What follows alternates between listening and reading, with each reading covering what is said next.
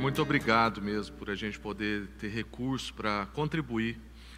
Obrigado porque o Senhor é quem entrega para nós mesmo a semente, o Senhor é quem nos ajuda a ter o fruto, o Senhor é quem também nos gera no nosso coração a generosidade para compartilhar do fruto. O Senhor não fez de nós celeiros, mas o Senhor fez de nós sementeiras. E nós queremos continuar, Deus, é, semeando. Multiplica semente na nossa vida, seja em recurso, seja em virtude, é, para que a gente possa mesmo continuar abençoando, em nome de Jesus. Amém. Aleluia. Muito bom a gente estar tá junto. Ah, se você não está com a sua Bíblia perto, vai buscar. Aproveita esse tempo aí que a gente está podendo adorar o Senhor de casa e você pode fazer uso da sua Bíblia de papel. Você não precisa ficar usando a Bíblia de celular. Né? Então, usa seu celular para conversar com a gente aí no chat. Ah, mas use a sua Bíblia de papel. Hoje a gente vai usar bastante a Bíblia. Falar sobre o amor é um desafio e eu quero falar bem das Escrituras e não a minha opinião. Tem sido cada vez mais difícil falar sobre algumas palavras tão importantes, tão caras para nós, porque infelizmente a sociedade vai perdendo o valor e o significado das palavras. Infelizmente, hoje falar de amor é quase não falar nada, porque para muita gente o amor é tudo. E muitas vezes, quando a gente diz que é tudo, também pode não ser nada, porque as coisas se perdem e, e o amor não é um sentimento, né? não é uma sensação, não é o que a mídia diz, é o que as Escrituras dizem. Deus é amor e Ele revela para nós esse amor através de um sacrifício precioso em favor de um povo que o odiava. Isso é amor. E a gente quer conversar um pouco sobre como que essa virtude, como que esse, esse gomo do fruto do Espírito se expressa na nossa vida. É, é interessante também eu fazer essa observação, porque na quarta-feira passada alguém até comentou no chat, né? Ah, será que o fruto que ajudaria a expressar o que, que é esse fruto do Espírito seria uma mexerica? Sim, pode ser uma opção, né? É ali um fruto que tem vários gomos. Então é o fruto do Espírito que se expressa né, em amor, domínio próprio, mansidão. E hoje a gente vai ter o privilégio de falar sobre o amor. Abre lá em Gálatas capítulo 5, já já a gente vai ler. Antes eu só quero ajudar a gente a chegar até lá. Você sabe que como igreja a gente tem insistido como um maior alvo a gente vê Cristo sendo formado na vida das pessoas. Esse é o nosso maior desejo, esse é o nosso coração. Esse é o coração de um pastor aqui na Sal da Terra 90. Olhar para as pessoas e ver Cristo formado nelas. É assim que a gente avalia a igreja. Quando chega no final do ano, a gente vai fazer uma reunião de avaliação, a gente vai fazer o planejamento do ano seguinte. A gente não avalia só se as nossas agendas deram certo, se chegou mais pessoas, é, se os nossos encontros estão mais cheios. A gente avalia, temos visto Cristo formado na vida das pessoas?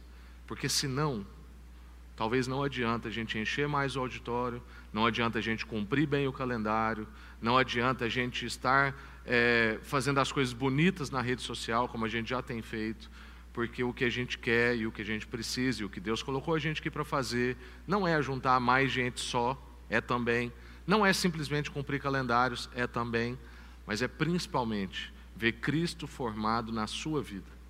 E esse é, esse é o nosso alvo, esse é o que a gente tem mais insistido. Né? Então, isso quer dizer que a gente quer desenvolver o caráter de Cristo em nós. Por quê? Porque o, o caráter de Cristo contém e revela o fruto do Espírito. Quando a gente olha para Jesus, a gente vê o amor. Quando a gente olha para Jesus, a gente vê o domínio próprio. Quando a gente olha para Jesus, a gente vê a alegria. Quando a gente olha para Jesus, a gente consegue perceber todas as expressões do fruto do Espírito. E é por isso que a gente quer ver Cristo formado nas pessoas e desenvolver um caráter como o de Cristo. O pastor Tim Keller, você sabe que eu gosto muito dele, até sou íntimo, chamo ele de Tim, é brincadeira. Pastor Timothy Keller, um dos, em um dos seus livros, ele vai ajudar a gente, ele vai dizer para nós que Paulo, quando escolhe as palavras que usa, e principalmente as figuras que usa, as escolhe muito bem. E quando ele usa então a expressão fruto do Espírito, ele escolhe de propósito, e essa também é uma palavra inspirada, é claro. Mas quando Paulo, ali em Gálatas 5, que a gente vai ler, faz uma distinção entre as obras da carne e as obras do Espírito, ele não vai dizer obras, como eu acabei de dizer, ele vai dizer obras da carne e o fruto do Espírito. Porque ele quer enfatizar essa diferença de que a carne só faz obra, ou seja, coisa da própria força, coisas estáticas. Mas o espírito não, o espírito é fluido, produz coisa que não é da gente. E vai ajudar a gente então com a imagem do fruto, que é uma coisa que tem desenvolvimento, que nasce, desenvolve, amadurece, tem gosto, sabor. Depois ela entrega uma semente que você pode plantar de novo e ela vem de novo com fruto. Paulo não está usando isso aqui por acaso. Então o Keller vai dizer dentro disso que tem pelo menos quatro fatos sobre como o Espírito opera de acordo com essa imagem do fruto. Então, por que, que Paulo está usando o fruto?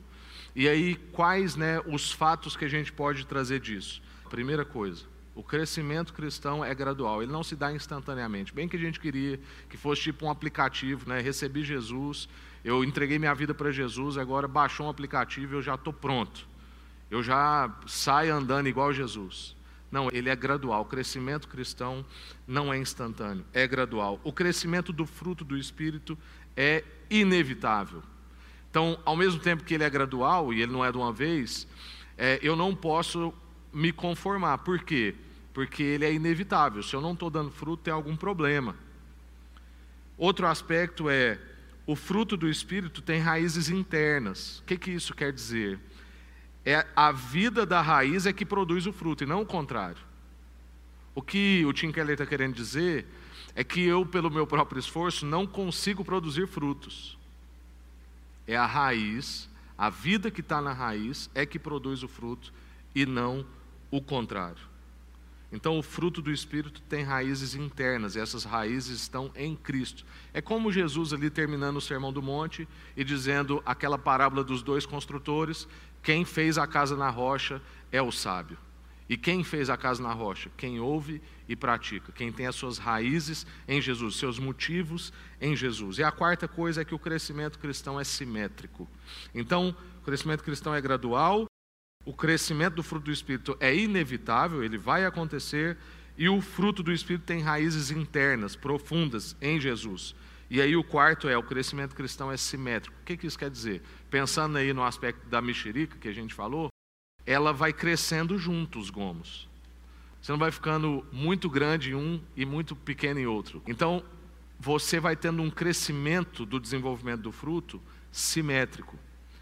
Você não vai ficando uma pessoa descompensada. O que, que isso ajuda a gente? Tem coisas na nossa vida que são características humanas e não espirituais. E que elas se confundem com características espirituais. Então, talvez você é uma pessoa serena. E aí, você pode achar então que você tem amabilidade natural. Se você não tem os outros frutos desenvolvidos na mesma ordem, nessa simetria, quer dizer que isso não é um fruto do Espírito na sua vida. Isso é um traço de característica sua. Por quê? Porque tudo tem que estar crescendo junto nos aspectos do fruto do Espírito. Então, irmãos, ah, esse, esses quatro fatos levam a gente né, para o texto Gálatas no capítulo 5 e depois você já pode abrir em João no capítulo 13, mas João vai demorar um pouquinho para a gente chegar lá. Gálatas, capítulo 5, verso 16 ao verso 26 é o texto que baliza a nossa série toda. Por isso digo: deixem que o Espírito guie a sua vida. Assim não satisfarão os anseios da sua natureza humana. A natureza humana deseja fazer exatamente o oposto do que o Espírito quer, e o Espírito nos impele na direção contrária àquela desejada pela natureza humana, ou seja, uma luta aqui. Essas duas forças se confrontam o tempo todo, de modo que você não tem liberdade de pôr em prática o que intentam fazer. Quando, porém, são guiados pelo Espírito, não estão debaixo da lei. Quando seguem os desejos da natureza humana, os resultados são extremamente claros. Quais são eles? Imoralidade sexual, impureza, sensualidade, idolatria, feitiçaria, hostilidade, discórdia, ciúme, acessos de raiva, ambições egoístas, dissensões, divisões, inveja, bebedeira, festança, é, festanças desregradas, Por quê? Porque festa é importante, nem toda festa é errada. Então, festanças desregradas e outros pecados semelhantes. Repito o que disse antes: quem pratica essas coisas não herdará o reino. Então a gente vê Paulo narrando aqui traços da nossa vida sexual, traços da nossa vida religiosa, idolatria, feitiçaria, traços dos nossos relacionamentos, né? É, ambições egoístas, dissensões, inveja, e traços das nossas relações mais sociais, mais amplas, como as festas desregradas.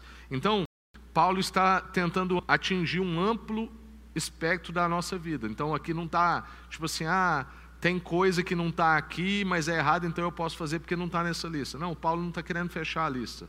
Paulo está dando aspectos da nossa vida que a gente sabe que são sinais da queda, que vem da natureza humana, como ele diz. Verso 22, central para nós.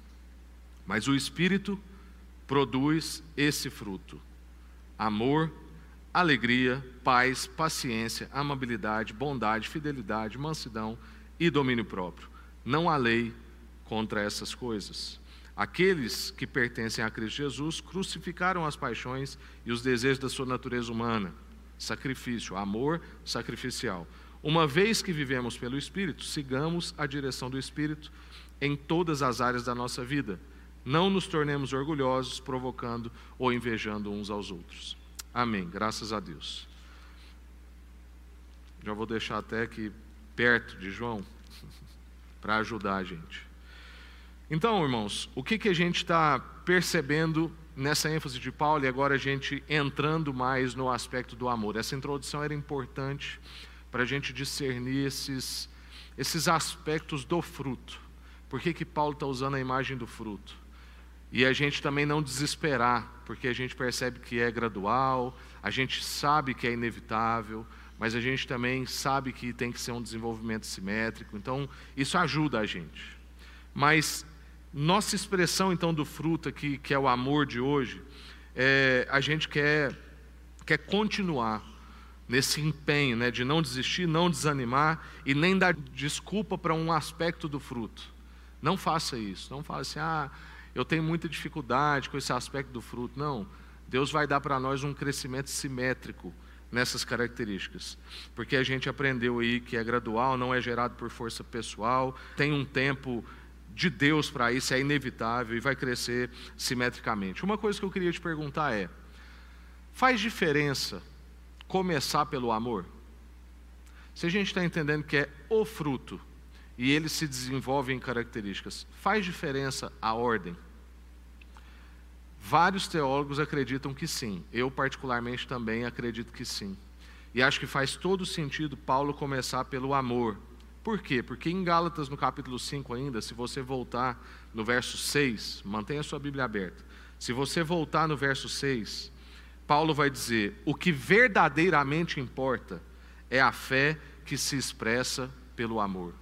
O que verdadeiramente importa é a fé que se expressa pelo amor. No verso 13, ainda do capítulo 5, ele vai dizer: outra coisa que importa é servir aos outros em amor. E quando Jesus vai dizer, e Paulo repete aqui no verso 14, ele diz que toda a lei do Antigo Testamento é resumida numa ordem. Qual é a ordem? Ame o seu próximo como a si mesmo.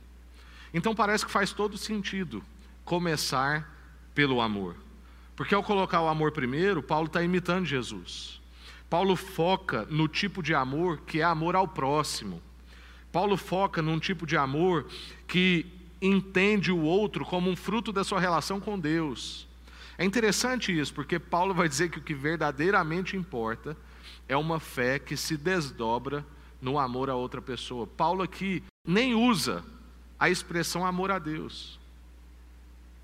Por quê? Porque amor a Deus é mais fácil. Por isso que João vai dizer, e a gente vai ler daqui a pouco, que aquele que não ama o seu irmão a quem vê, e diz que ama a Deus a quem não vê, é mentiroso. Ele não diz que esse irmão tem uma dificuldade. Ele poderia dizer assim: ah, esse irmão né, tem mais afeto com Deus do que com as pessoas. Não, ele vai dizer que é mentiroso. Há um problema de fidelidade. E Paulo, então, está dizendo aqui que o amor ao próximo ele se manifesta como o fruto da nossa relação com Deus e como o primeiro aspecto desse fruto. O primeiro aspecto de uma relação que faz a gente então perceber o outro, cuidar do outro, envolver com o outro, quebrar as divisões, amar o outro. Pessoas que muitas vezes em outras circunstâncias, quantos testemunhos a gente já ouviu disso, de missionários que estão em, em terras é, onde a perseguição é intensa. A gente já ouviu dizer que pessoas onde em circunstâncias anteriores se odiariam, ou até mesmo se matariam, por ter encontrado com o amor e por ter agora como uma expressão do fruto do Espírito o amor, se unem. Gente que em outras circunstâncias assassinariam o outro, em nome do amor, conhecendo o amor e cheio de amor, como um fruto dessa relação com Deus, se une com essa pessoa que ele nunca se uniria. Vamos ler agora alguns textos aí do apóstolo João, que foi conhecido como o apóstolo do amor, para a gente poder continuar na nossa reflexão. João 13, do verso 34 até o verso 35. João 13, 34 e 35. Por isso, agora eu lhes dou um novo mandamento: amem uns aos outros. Assim como eu vos amei, vocês também devem amar uns aos outros. Seu amor uns pelos outros provará ao mundo que são meus discípulos. Agora vai para João capítulo 15, pula aí uma, uma ou duas páginas das suas, da sua Bíblia, verso 12 e verso 17. João 15, verso 12. Palavra de Deus para nós. Este é o meu mandamento: ame uns aos outros como eu amo a vocês. Verso 17. Este é o meu mandamento: ame uns aos outros. Por que, que nós estamos repetindo isso, né, que eu já falei? É porque é importante a gente ver da boca de Jesus isso vindo para nós. Às vezes um pastor fala, às vezes um missionário fala, às vezes um amigo fala e você acha que isso é coisa de opinião. Não, isso saiu da boca de Jesus. João está escrevendo, mas é Jesus quem está dizendo. Agora abre em 1 João, porque aí agora é João que está escrevendo. 1 João, capítulo 3, verso 11. Essa é a mensagem que vocês ouviram desde o princípio, que amem uns aos outros. Verso 17 e 18. Se alguém tem recursos suficientes é, para viver bem e vê o seu irmão em necessidade, mas não mostra compaixão, como pode estar nele o amor de Deus? Filhinhos, não nos limitemos a dizer que amamos uns aos outros, demonstremos a verdade por meio das nossas ações. Vai lá para o verso 23. E este é seu mandamento: que creiamos no nome do Filho Jesus Cristo e amemos uns aos outros conforme ele nos ordenou. Capítulo 4 de 1 João, ainda, nós estamos acabando essas, essas leituras, verso 7 e verso 8. Amados, continue, continuemos a amar uns aos outros, pois o amor vem de Deus. Quem ama é nascido de Deus e conhece a Deus. Quem não ama não conhece a Deus, porque Deus é amor. Verso 11, verso 12, última leitura. Amados, visto que Deus tanto nos amou, certamente devemos amar uns aos outros. Ninguém jamais viu a Deus, mas se amamos uns aos outros, Deus permanece em nós. Se amamos uns aos outros, Deus permanece em nós e seu amor chega em nós à expressão plena. Amém. Graças a Deus. Irmãos, falar sobre amor é falar sobre isso. Não precisaria eu dizer mais tantas coisas. São palavras muito profundas e muito confrontadoras. Eu leio esses textos e a gente fica humilhado porque a gente sabe que a gente tem dificuldade de amar. Hoje de manhã, quando eu orava com a Iana, eu falei com ela, eu falei, estou muito angustiado com a palavra de hoje, porque eu sinto que eu sou ainda um péssimo amante. Eu, eu ainda não sei amar as pessoas. Eu ainda amo mais a mim mesmo. Eu ainda não sou esquecido de mim. Eu ainda penso muito sobre mim. Eu ainda não lembro de todas as pessoas. Eu ainda sou em falta com tantas pessoas. Eu ainda muitas vezes tenho recursos e não compartilho todos os recursos. A gente ainda está numa escola, na escola do amor, mas essa série é justamente para a gente matricular na escola de Jesus. é a gente aprender com Jesus a ter esse caráter que desenvolve essas virtudes, que demonstra essa virtude. É a gente poder, nesse caminho, nessa jornada com Jesus, meditando sobre o fruto do Espírito, a gente poder ir, ir junto com Ele, expressando cada vez mais amor, alegria, mansidão e todos os aspectos do fruto. O pastor Christopher Wright, ah, que tem um livro que a gente inclusive postou no nosso Instagram é, nessa semana, e a partir, eu creio que a partir de quarta que vem a gente vai tê-lo aqui. Se você quiser adquirir, é um livro que está nos inspirando para essa série, que é, é, acho que o livro é Vivendo como Jesus, alguma coisa assim, falando sobre o fruto do Espírito. Mas nesse livro, o pastor Christopher White tem uma percepção desses textos de João é, aplicados ao fruto do Espírito, e eu quero passar brevemente com vocês algumas percepções dele, para a gente continuar essa caminhada aqui. Se você quiser aprofundar mais, aí você compra o livro e lê lá. Ele vai dizer que, de acordo com João, nesses textos que a gente leu agora, tanto do Evangelho quanto das cartas de João, ele vai dizer que quando os cristãos amam uns aos outros, eles evidenciam uma realidade que está expressa em pelo menos quatro partes. Mas eu quero ressaltar com você duas dessas partes, e aí depois dessas duas partes a gente já vai concluir. A primeira parte que ele vai dizer para nós é: o amor mútuo é a evidência de vida. Quando você ama alguém, você evidencia a vida. Isso é pró-vida. A gente simplesmente fazer postagens no Instagram, fazer hashtags no Twitter, ah, para a geração mais nova sabe o que, que eu estou dizendo. Ah, para a geração mais velha, né, a gente fazer listas de transmissão no WhatsApp, a gente compartilhar coisas às vezes sem nem mesmo saber, dizendo que a gente está salvando vidas, compartilhando vidas. Tudo bem, isso faz parte. Mas o amor mútuo, demonstrado em ações, isso é que evidencia vida. A gente já falou aqui que a expressão fruto nos diz sobre vida.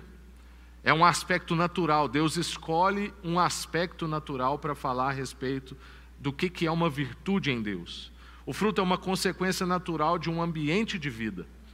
Se ali tem terra boa, se tem adubo, se está irrigado, se a árvore está saudável, ela vai dar fruto. Então, como é que a gente faria para saber se a gente tem vida? Isso é uma coisa que muita gente pergunta: ah, como que eu tenho certeza que eu tenho a vida? Como que eu tenho certeza da vida que Deus me dá? Como que eu tenho certeza da vida eterna? Bom, é só a gente olhar para as evidências que o amor de Deus produz na sua vida. Se o amor de Deus produz evidências em sua vida, então você tem plena certeza, convicção de que você tem o amor que Deus dá. Você tem a vida eterna. Como que a gente sabe então que uma árvore está viva? A gente procura sinais de vida nela, como por exemplo, cor, folhas, brotos e depois o fruto. O fruto é o sinal então de que a árvore tem vida dentro dela. Onde há fruto, há vida.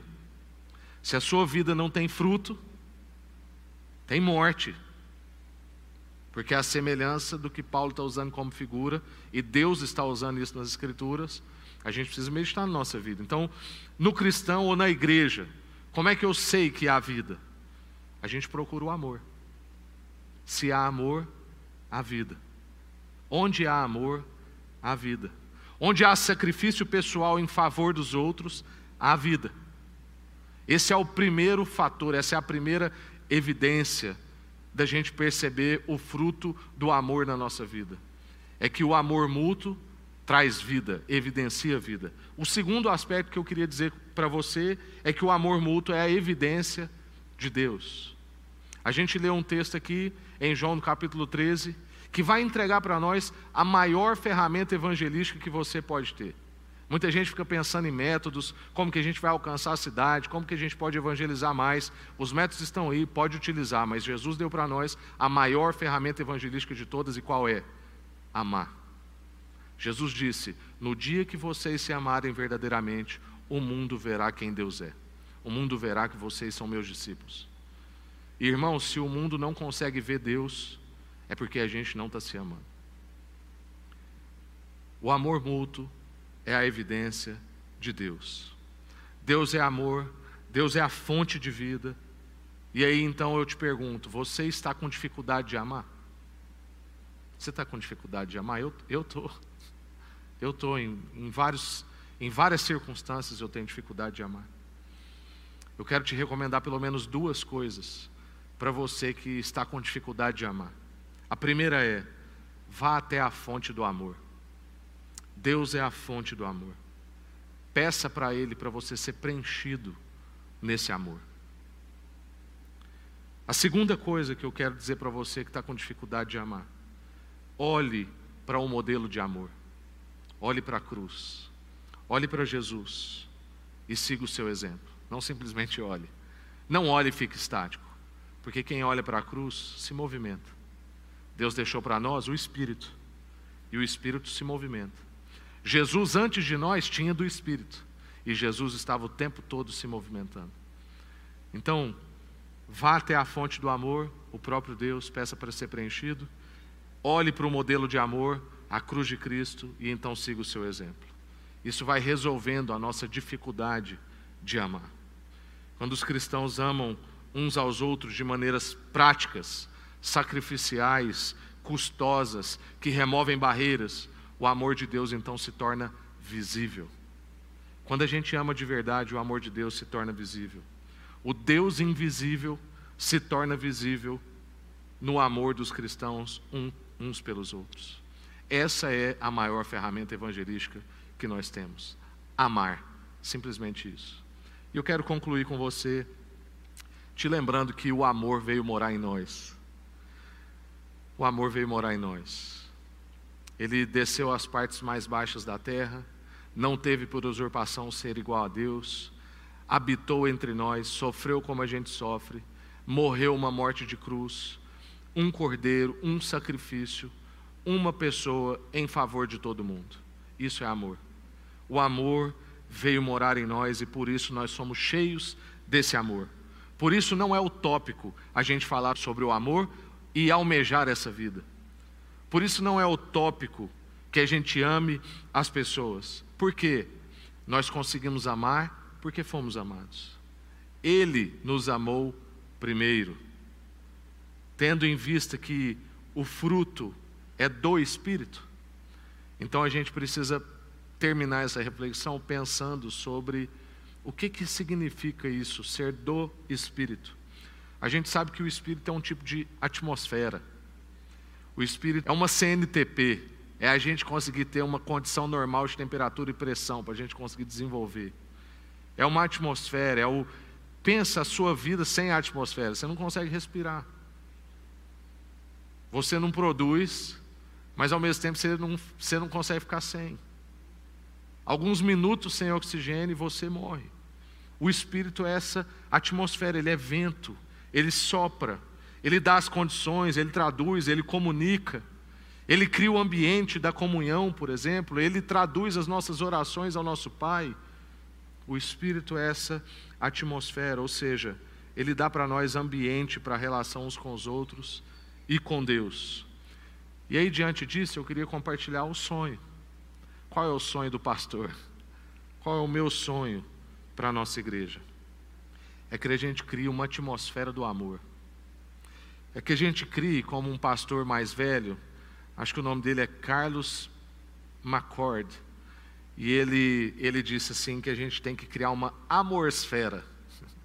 Como um bom, eu acho que ele é inglês e ele tentou criar uma palavra em português e ficou desse jeito, né? Amorsfera e é isso, a gente criar uma atmosfera de amor, ou seja, quem viver e respirar perto de nós, viver com a gente ou respirar perto da gente, recebe desse amor, dessa experiência com alguém que não faz para receber em troca, essa experiência com alguém que não simplesmente reage a ações, mas age propositalmente, essa experiência com alguém que é esquecido de cobrar. Pense, irmãos, que bênção. Eu estou aqui relacionando com a Laurinha e a Laura não fica contabilizando os meus erros para um dia ela poder me cobrar, ela é esquecida de cobrar. Alguém que experimenta desse amor. A gente criar essa atmosfera de amor que quem relacionar com a gente vê isso. Gente que está agindo em amor e não simplesmente reagindo a fatos.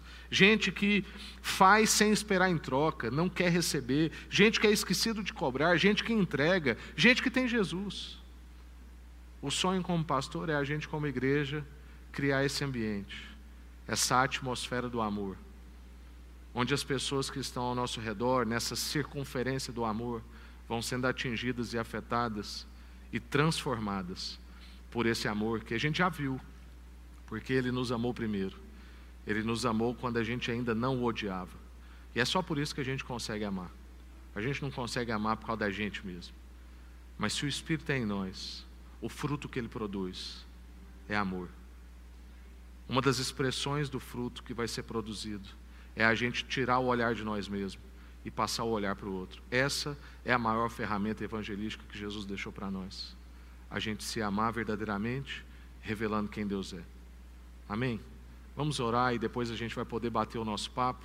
Prepare a sua pergunta. Se você ainda não fez, faz aí para a gente ainda ter mais alguns minutinhos conversando, tá bom? Vamos orar. Senhor, está aí o nosso coração. A gente tem dificuldade de amar, mas como eu disse, a gente quer correr para a fonte do amor, que é o Senhor, e clamar do Senhor, ó Deus, encha-nos, encha-nos do amor em nome de Jesus. Nós queremos transbordar isso. Nós queremos olhar para a cruz de Jesus, aquele que materializou o amor. Em nome de Jesus, ó Deus, nós queremos seguir o exemplo de Jesus, capacita-nos a isso. Quebranta o meu coração, quebranta o coração da Laurinha aqui comigo, quebranta o coração de cada pessoa que está aí cultuando junto com a gente, para que a gente possa, na nossa caminhada, dia a dia, momento a momento, nessa jornada com Jesus, nesse desenvolver que é gradual, progressivo, mas nessa caminhada a gente possa evidenciar, manifestar esse aspecto do fruto, essa experiência para as pessoas com o amor. Quem encontrar com a gente, encontrou com amor. Encontrou com uma pessoa esquecida de cobrar, encontrou com uma pessoa disposta a entregar, encontrou com uma pessoa que não quer só receber. Encontrou com Jesus. O Senhor não pode ser visto, mas quando a gente se ama, o Deus invisível se torna visível no nosso amor. Então faz isso, ó Deus. Ensina-nos a amar. Nós queremos amar como o Senhor ama. Em nome de Jesus.